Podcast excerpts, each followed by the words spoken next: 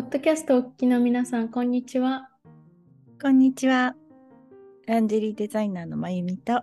ランジェリー愛好家の千尋です。まゆみさん、あのですね、あの、私たちの一日の基本的なルーティンを知りたいっていう、あの、メッセージっていうんですか、あの、をいただきまして、基本的なルーティン。そう、はい。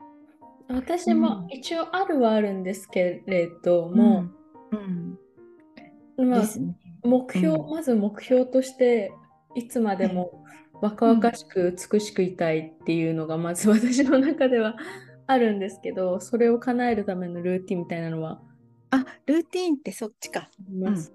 あそうそうそうそうそういう ルーティンってそっちかどっちどっちを考えてどっちを考えてなんか朝の、そう、一日のルーティンっていう意味じゃないよね。そっか。そうだよね。朝起きて何してこれしてなんて誰も興味ないよね。多分そういうことだと思いますよ。あれ違うのかな？わかんない。あ、でもまあ、どうなんだろう。どうなんだろう。ちょっと普通パターン、うんツーパターンで言ってきますか？大して変わったこともなくというか、そうなんですよね。うなんん、かあの、そうですね。朝ね、はい。あのワンワンコが3匹いるんですが、はい。ももちゃん。ももちゃんとひのちゃんひねちゃん、姫ちゃん。いいちゃん、はい。覚え覚えてる。はい。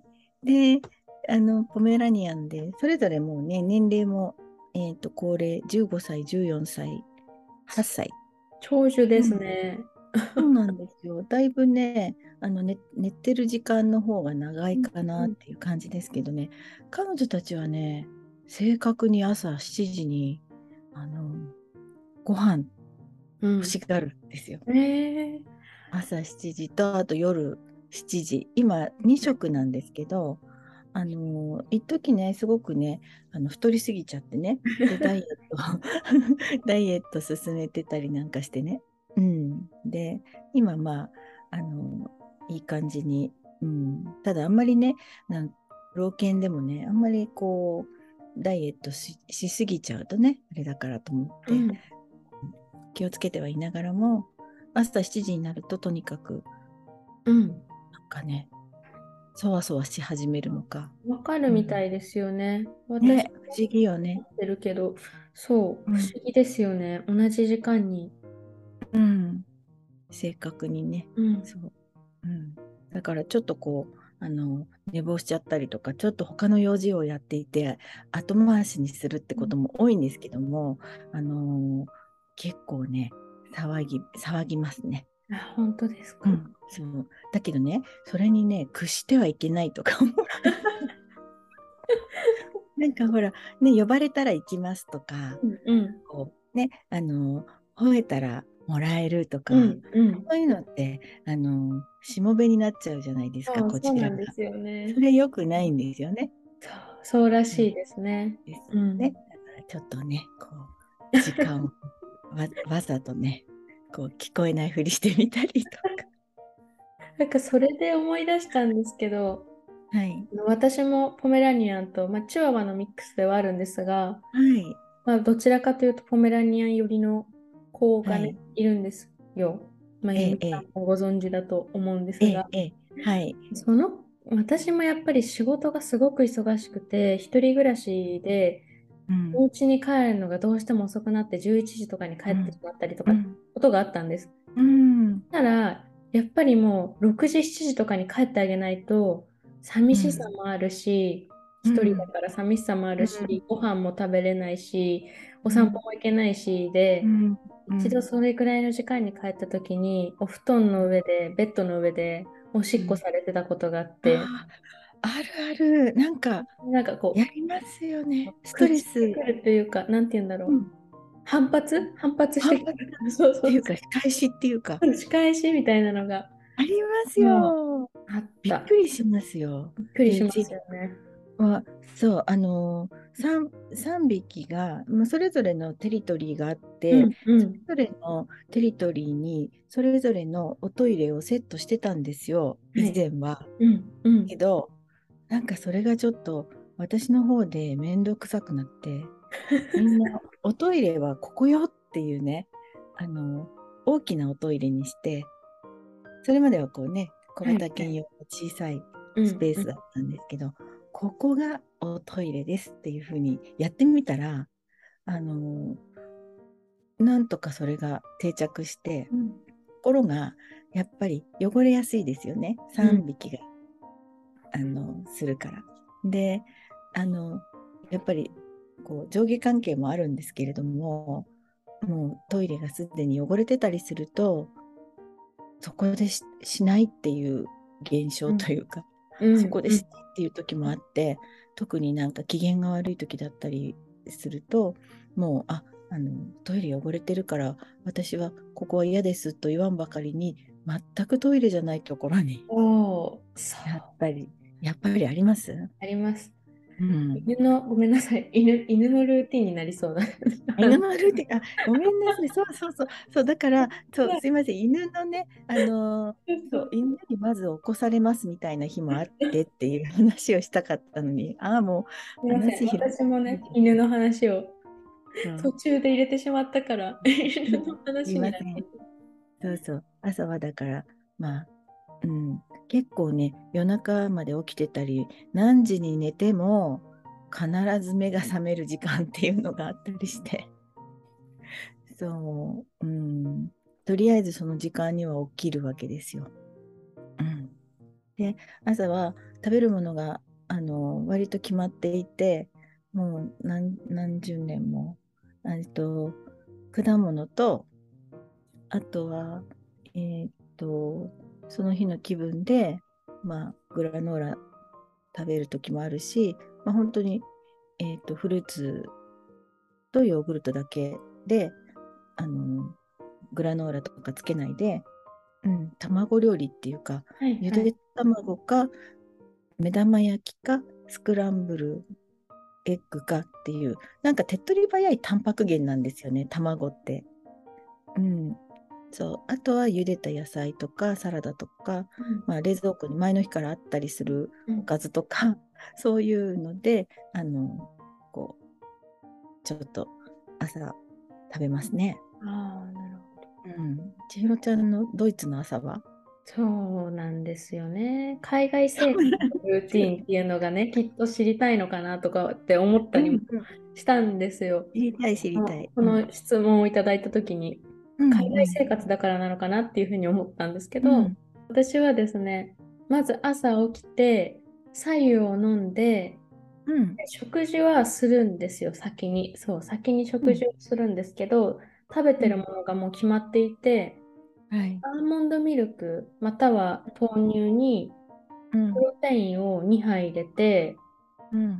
チアシードを入れて温めて、それを食べます。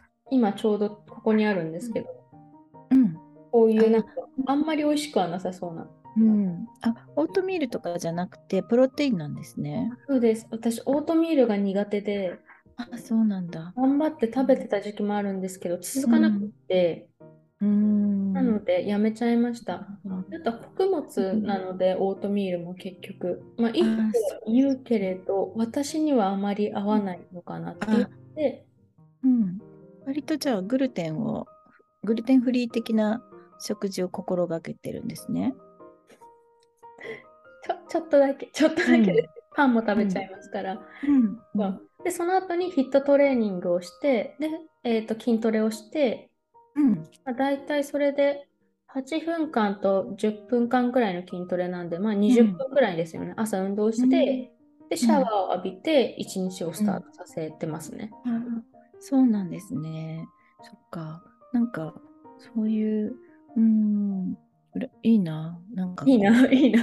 なんかメリハリが感じられる。朝、やっうぱり朝のその筋肉のあのこう初動というかこう朝の筋肉のこうスイッチを入れるか入れないかで、あの一日のこう消費というかん燃焼が変わってくるっていうのも聞いたんで、えー。それは、うん、朝やっぱりこうまず動けるっていうのは理想だとは聞いたんですけれども、まあ言い訳しちゃってるんですけどもうなかなかそのね私以外のあのワンコたちとかねあの朝ごはんの支度とかっていうのがあるから、うん、それがなかなか叶わないんですけど、まあ軽く、あのーがっつりお腹いっぱい食べちゃうよりはねあの少しこうお腹に余裕を残しておいて、で、あのー朝からねいろいろ仕事で動かなくちゃいけないとか、うん。朝からこう外出があるとかね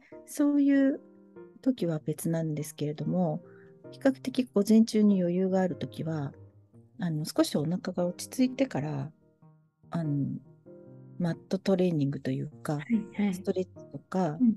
そういうのを、まあ、あまりね長くやりすぎないんですけども、うん、あのそういうのはややろうとしてます。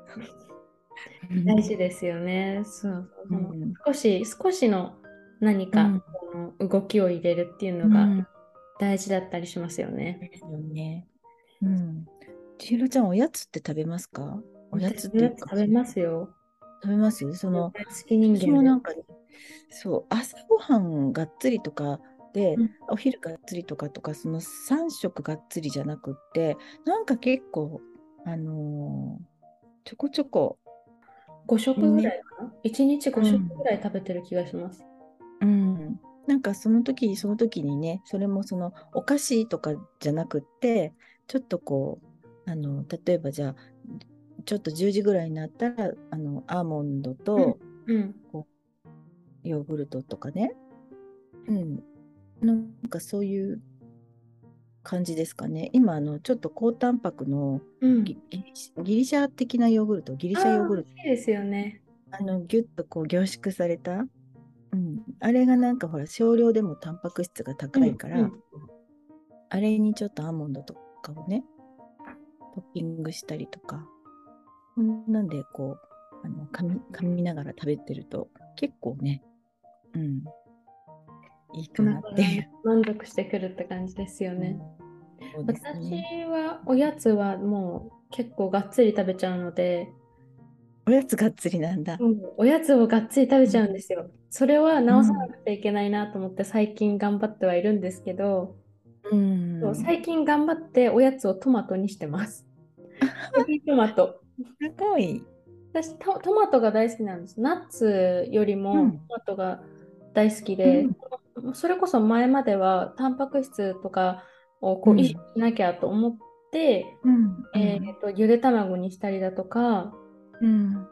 えーなんだっけ、アーモンドにしたりだとかしてたんですよ。うんでその前はもう本当に気にせず、まあ、ケーキだとかドーナツだとかチョコレートだとかっていうのを食べてはいたんですけど、最近はもうその、もうなんかもう好きなもので続けなきゃいけないって考えて、チェリートマト甘いし、トマトは好きだし、栄養素もあるしっていうので、トマトを5、6個食べますね。うん。5食べます。1美回。味しいんで、美味しいトマトがあるんですね。美味しいトマトがあるんです、ドイツには。うん 日本にもあると思うんですけど、チェリートマトが大好きで。うんうんううんん。結構、あ、ね、トマト、そうですね。トマトおやつにしてるの、いい、いいですね。そうそうそういいです。おすすめです。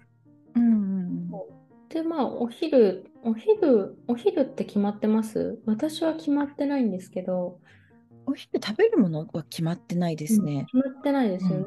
うんそう、なんかもう、あの、結構お昼、時間ずらずれちゃったり、あ、そうそうそう。ミスしちゃうことっていう方が、ミスまあ、ミスするというか、うん、そのかっちりお昼、まあね、あのお友達とのランチのお約束とか、うん。そういうこと以外はね、やっぱりこう、なんだかんだすぐ時間が、あ、もうこんな時間みたいな感じでそうなんです。たりとかね、そう、何食べようかなみたいな感じの、今今このタイミングで何しようかなみたいな感じの方が多かったりするかな。うん確かにそうです。で、結局なんか、手軽なパン食べちゃったりとか、パンにこうチーズとかハムとかを乗せて、あ、今ドイツにいるので、うん。たりとか、うん。あんまり良くないんですけど、パンぐらいのね。うんまあでも、うん。なるべくねあ、そうかなと。ね、やっぱり、うん、あのーそう、えっと、前にもね、ポッドキャストで言ったかな、ですけど、えっと、一番こう、お夕飯がすね、すごくがっつり行きがちなんですけれども、普段。でも、なるべく、えっと、こう、炭水化物とかも多めに取るのはランチで取るようにして、うん。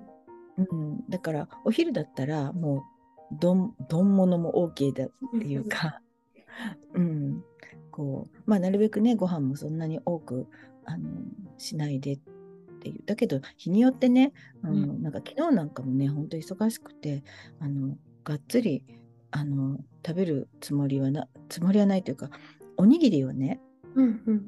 つそうそしたらねそのおにぎりがあの思いのほかギュッてご飯が詰まったご飯で、そうそれがねもうこのサイズにあのどどどれだけのご飯なんだろうぐらいな重めのご飯だったんですよ。で1個食べてあ1個目はなんだっけ？1個目はね桜エビのおむすびでえー、いい珍しい美味しそう。でしょ？はい。うん、そう。では、美味しい美味しいって言って、結構ご飯詰まってるわと思いながら食べて、で、2つ目はね、たらこだったんですけど、ちょ美味しそうですっね。とこれ、多いかなって思いながら完食しちゃって、でも、すごい、あなんか、ご飯でお腹いっぱいみたいな感じだったんですよね。食べれるのは元気な証拠ですからね。そうです本当ね。にね。たまにそういうなんかこう、うん、あの、そういう感じで、うん。ね、おにぎりだけになっちゃうこととかもあるんですけど、まあ、なるべくこうね、うん、あのタンパク質をちょっとこう意識したいなっていうのは希望ではあるんですけどね。希望とね、理想と希望はあるんですよね。あなたね。そうなかなかうんなかなかなんですけど。そうそう。ねうんなんかお昼がサラダランチみたいにしてちょっとあのサラダ一瞬ねわあお腹満たされたっていう感じで食べ終わるんだけど結構サラダランチって空腹すぐ来ますよね。きます。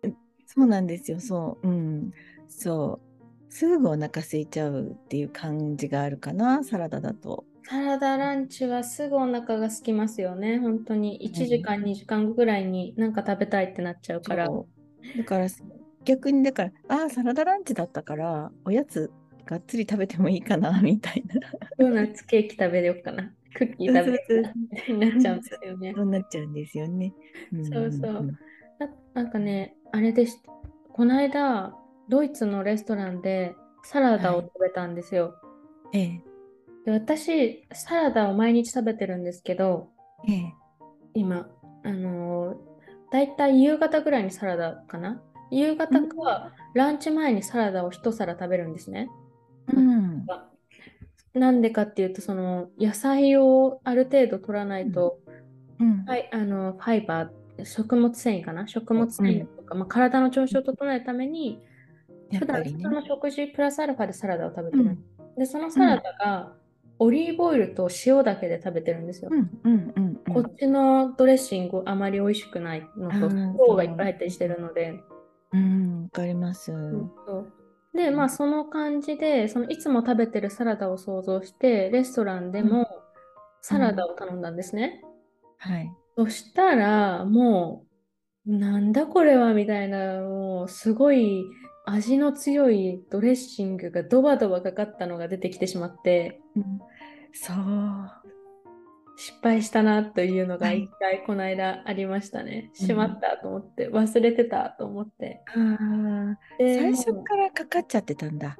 そうなんですよ。うんだからサラダ、こっちでサラダを食べて、それが常にヘルシーかっていうと、実はそうではなくて、うんうんうんうん選ばないとダメですね、やっぱり。うんうんですよね。そそう、ドレッシング最初からこう絡まっちゃってる系って結構あって、うん。そう、私も基本的にはもうオリーブオイルと塩とレモンとかうんっていう風にしてシンプルに、う。うんん、なんか十分。あとはあのアマニオイル、ああ、美味しいですね。はい。えーで食べるようにしてるんですけれどもね。うん、そう。そうそう。まあそんな感じで、まあルーティン、ルーティンというか、まあよ夜、夜うん。の、夜のルーティン、私はあまりないんですが、まゆみさん、うん。何かあります？えっとね、昨日もね、すごくね、遅くなってしまって、なんだかんだいろいろ仕事だ、なんかね、あって、あの、ズームミーティングなんかもはい。夜遅くまであって、で、10時、夜10時ぐらいになっちゃったんですよ。どうしようとか思ったんですけど、もう、あの、チーズと、えっ、とね、何があったんだっけ？そう、それこそプチトマトと、あと、生ハムがあったんで、はい。あとは、そう、そのチーズはモモッツァレラチーズかな？そう、それをもうこうね、あの、カプレーゼっていうんだ。うんその、トマトとこうね、うん交互にして、で、塩気はその生ハムがかなりしょっぱいから、生ハムと、あと、そのトマトと、そのなんかね、その味で十分、うんう。ん。そう、それにちょっとオリーブオイルかけて、っていう風にして、結構一皿、あのーがっつりそれで 食べた感じで、うん。もう足りなかったらパスタとか作っちゃおうかなと思ったんですけど、うん結構、うん、食べてたら、もういいかな、これでってなって、うん。そんな感じの日もあったりするんですけどね。うん。そうでも本当にちゃんちゃんとっていうかこうご飯炊いてうおん。味噌汁とおかずとこうがっつりねなんかねこうさかお魚とお肉とみたいなそんな風にうん、あのこうしっかり食べ食べることもよくありますよ、もちろん。うんいいですね。私も日によってですね、その、友人との食事の予定があれば、うん。その食事をしますし、うん。一人の時も、その日によって気分とか体調によってですね。うん。うん。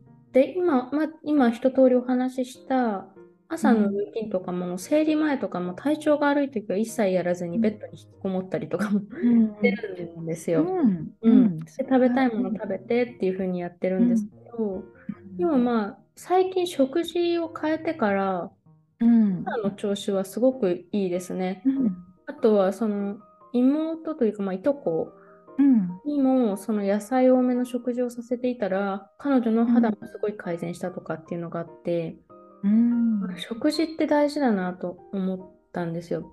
ですね。結構肌が私弱いので、うん。うん、そうですね。そう。お肌にいいと思っていて、私がとってもあの好きなのが、やっぱりサーモンとか、うん。さ鮭鮭あ、鮭。はい。うん。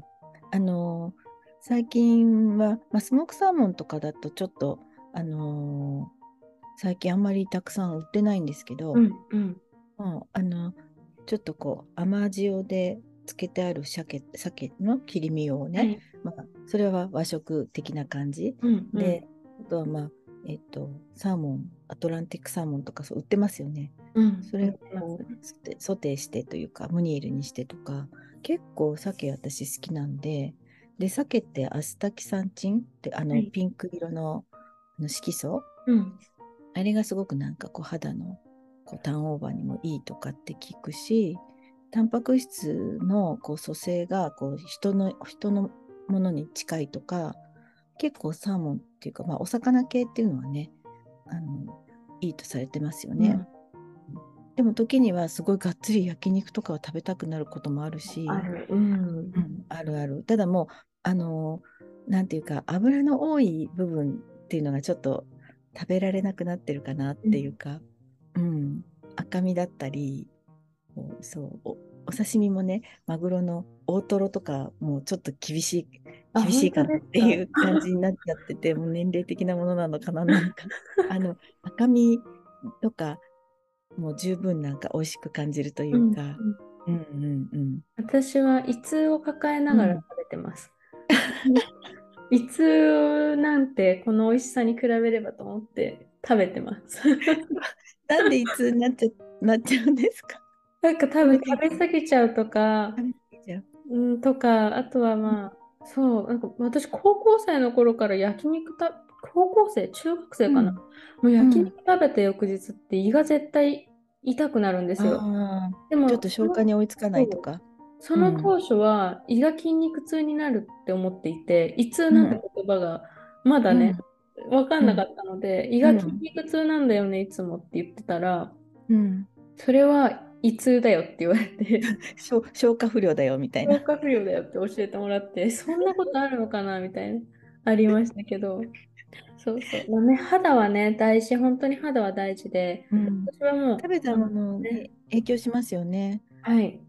あとは、私の場合は、その締め付け、ちょっとルーティンの話と変わってしまうんですけど、こういう指とかの、そのアクセサリーの指輪とかのこういううん、締め付けだとか、この腕の周りとかも、うん、締め付け感が強い時計だとか、うん、ブレスレットをしてしまうと、すぐに赤くただれてしまうんですよ。ああ、血流の問題なのかわからないんですけど、なので、まあ、接触、接触アレルギーというか、ねね、金属とかね。うん、うん。ピアスとかは大丈夫なんですけど、あ、なんでそう。です。うん腕時計とかはもう結構緩めにしてつけてたりとか、うん。それでも出ることはあるんですが、うん、ネックレスは絶対大丈夫なので、まあ、とにかくこう締め付けるものが、まあ、下着なんかもそうですよね。もう、あ、下着ね。うん、そうそう、なってしまいますね。うん、あー確かにそのこう締め付ける部分が、まあ、あの脱いだ時にすごいこう痒くなったりとかうん。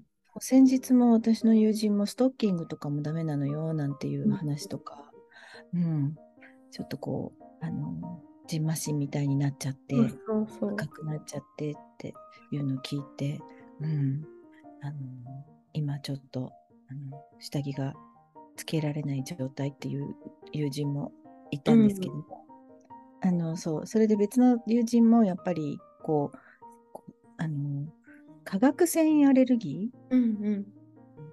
そう化学繊維にああぐ、うん、アレルギーを起こしちゃうって言ってダメなのよねって言ってたんだけどちょっと試しに着てみてって言ってゾエの、あのーランジェリーをちょっと試着させたらあしてもらったらうんなんか全然痒くないって言ってもらえてえ本当に？って。でそれあの結局一日ねつけてあの仕事にも行ったけど全然脱いだ時もな何ともなかった不思議とかってうん言われて、うんあのあよかったと思ったんですけど、うん、確かに確かに。確かにね素材気づかなかったけど、今まで、まゆみさんがおっしゃるまで私も気づかなかったんですけど、確かにゾエさんの下着は、どれも、まあ、どれも、まあ、私も着用させてもらってるんですよ。ガードルも、ええ。シーパンもブラも全部つけさせていただいてるんですけど、確かにどれも痒くならないです。痒くならなくて気づかなかったけど痒くならないです。本当に？あ確かに。うん。そうそういう話をそうでしたね。話題になったことなかったなかったですね、そういえば。ねうん。ああなんかその例えばブラにしてもあのショーツにしても本当にこう内側のあの、デリケートな部分に当たるところっていうのは綿素材でコットンで、うんうん。うん作ってるんですけれども基本的にベースになっているあの素材ってあのトリスキンっていうね、あの化学繊維なんですよね。うん、でもその化学繊維でもそこにあのこう女性の肌に当たりがいいようにというか肌のその保湿成分であるあのローズバラオイル。ローズオイル加工っていうとなんか油って思っちゃうと思うんですけど、そのローズから抽出したバラから抽出した保湿成分をあのこう繊維にコーティングしてあるんですね。それでその効果はかなり長くあの、う使っていただける間はずっと効果が続いてるっていう、うんそういう加工を施してあるのでそれで結構あのお客様からもあの大丈夫だったわっていううん。声が聞けて、本当に嬉しいんですけれども、うん、確かに、今うん。私もなんとなくなんか、確かに確かにしか言ってないけど、そう言われてみればすごい、さうん。そうそうだなと思って、うん。すごい、やっぱりいいですね、ゾーエさん。あありがとうございます。そこへつなげてくださって。いやいや。あの最近私もブラを買い替えさせていただいて、でもやっぱり捨てられないので、ブラジャー。あの古もうもうもうちょっと毛玉がついてるから普段使いはできないなっていうのですら捨てられないんですよ。だからそれは私はスポーツする時につけるように今してて、なんで朝起きたらそう、うん今までつけてたゾエさんのブラをつけて、うん。なんかもう普段使いしないからじゃんじゃん洗っちゃえるし。だからまあどれだけ汗かいて汗が染み込んでももうそこまで気にならないやと思ってうん。新しいのがあるからいいかと思ってでうん。つけてるんですよ。なんでかっていうとそのやっぱりスポーツブラとかも結構こうきついじゃないですか。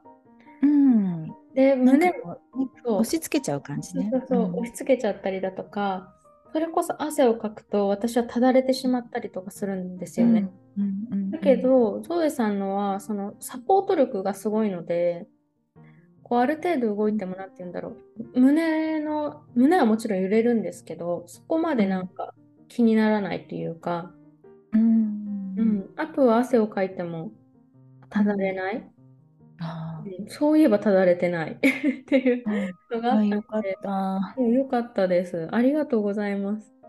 はい、よかったです。はい。そうか。じゃあちょっとまたね、あの、ね、日本に戻られたら、またちょっとサイズが変わったりなんかしてるかもしれないし、そう、あの、またね、ちょっと、フィッティングね、いきます。えはい、見てください。わかりました。そう、そうですね。うん、だからね、ルーティンの話からルー。ティンそうルーティンの話からまた下着の話には なってしまったんですけど、うん。うん、そんな感じの海外生活を送っています、私は。まゆみさんはうん。生活ですが、ね今のとこなんかろ。でも、ドイツだとね、本当にフレッシュなお野菜、果物とか、なんかこう、食に対しても結構ね、皆さん、うんとても意識が高いような印象を受けますけれども。うんまあ結構シンプルな食事も多いですね、ドイツは。うんうんうんうんでも基本的にはやっぱりお肉の方が多いんですかね。あ、そうですね。ねあの海鮮物っていうんですか、シーフードがすごく今高いので、うんお肉も高くはあるんですけど、シーフードも高いし、うんそうなのでお肉食べる方が多いですよね。うんなかなかね、そう、うん海のはね。うんいやーなので、そう、私お肉もそこまでたくさんは食べないので、うんうんうんそう、タンパク質といえばたま、卵、卵。はいうんが多いですけれども、うんうん、日本の鶏肉は？食事が恋しいですね。はいチキンは？チキンもたまに食べますが、うん。あまりあまり食べないですね。食べた方がいいのは分かってるんですけど、うん。うんなんとなく美味しい、うん。美味しいと感じ感じないというか、ううん、なんか美味しいお肉にこちらであまりまだ出会っていないやってないか。ですね。うん。いや、だから日本の食事が一番美味しいんですよ。だからこんなに太って、やっと今3キロ落ちましたよ。こっちに帰ってきて。か。うんはい。まあそんな感じで、うんまたなんか質問があったらいただければ答え、答えま、答えていきますので、ぜひ、はい。はい。そうですね。ね。うんでは、本日もポッドキャストをお聞きいただきありがとうございました。ありがとうございました。